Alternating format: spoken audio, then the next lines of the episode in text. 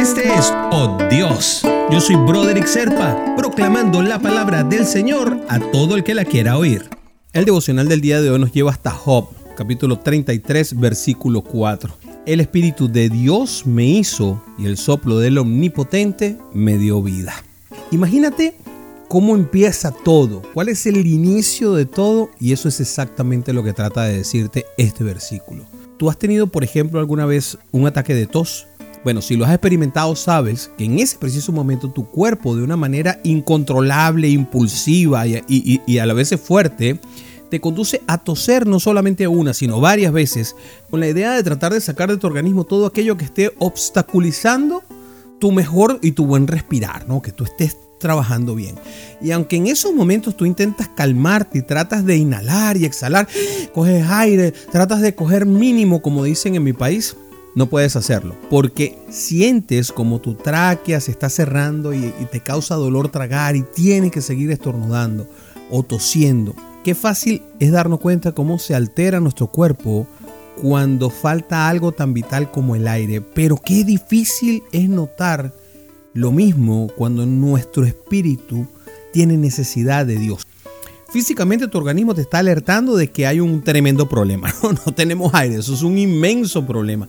Pero ¿qué pasa cuando esto no sucede en lo espiritual? Pareciera que no existe ninguna alerta, por lo menos física, porque tú puedes seguir tu vida como si nada, estás vivo, caminas, la pasas bien, respiras, comes. Pareciera ser que nada está funcionando mal, pero ¿eso será cierto? Es la pregunta que tienes que hacerte. Porque no buscar a Dios claramente nos va a afectar, siempre nos va a afectar. Afecta nuestra vida de oración, nuestro tiempo de lectura con la palabra, nuestro compañerismo con otros cristianos y aún nuestro servicio a Dios. Y esto afecta todas y cada una de las áreas de nuestra vida. Cuando empezamos a ver que hay malos resultados en las cosas que hacemos, lo vas a ver por allí.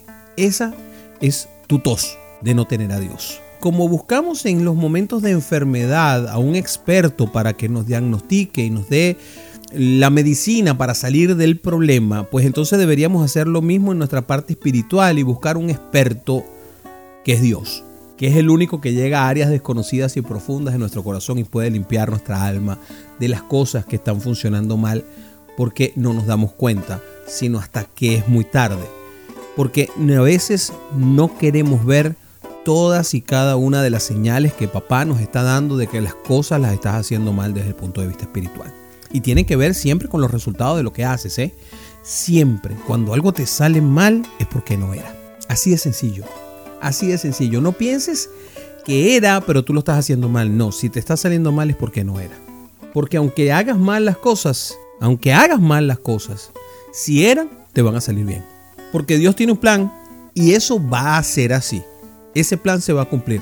Hagamos las cosas bien nosotros o no. ¿Qué tal si oramos por esto, mi querido hermanito, mi querida hermanita, que es un poco complicado?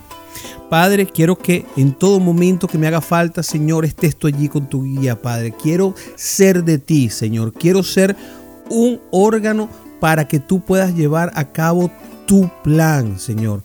Por favor, permíteme limpiar todos mis bronquios, mis pulmones, lo que sea que esté estorbando para que tu camino sea perfecto, para que ese aire que conformas tú por medio del Espíritu Santo dentro de mí funcione, Señor. Y que todo lo que está funcionando mal termine bien simplemente porque es tu plan. Te lo pido en el nombre de Jesús. Amén, amén y amén.